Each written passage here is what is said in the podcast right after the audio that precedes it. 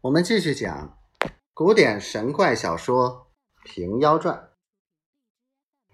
李二夫妻两个当天领了赏钱，谢了大隐，出府门回到店里，有诗为证：“谁进龙图手内钱？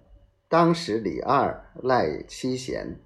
妖僧不怕千金子，受用福财得几年。”古往今来，说话的总是一般，没钱便罢休，有了钱便有沈代昭来撺的，张博士来相帮。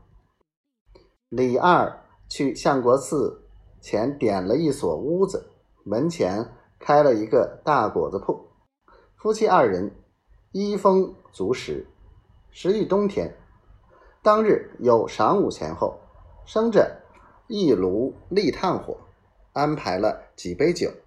夫妻两个正向火吃酒之间，只见一个人走入来，叫声：“李二郎，有细果子买些个。”夫妻二人却认的是和尚，惊得目呆了。和尚道：“李二郎，你不因贫僧，如何得有今日快活？”我特来问你求一斋。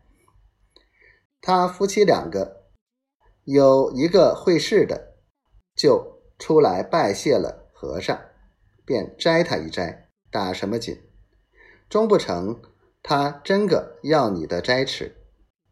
他来试探你，也未见得，或者把几句好言语指断他，求他离了我家便了。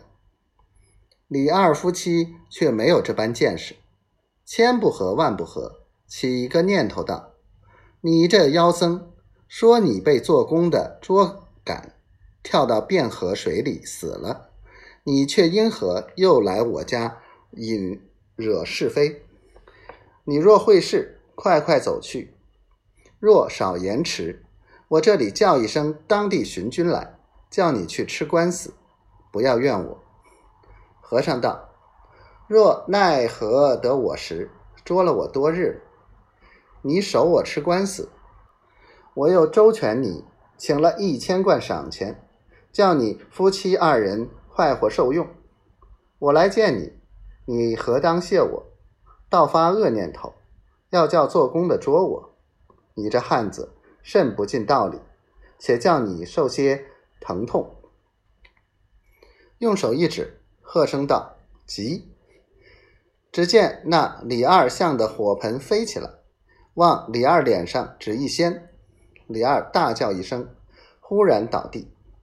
浑家慌忙来救，扶起看时，立炭火烧的脸上都是料浆泡。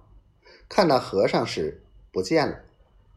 李二被炭火烧的疼痛不可当，没钱时也只得。自受休了，因有了这几贯钱，便请医人救治，敷上药，越疼得紧，叫了三日三夜，烦恼的魂家没错治处。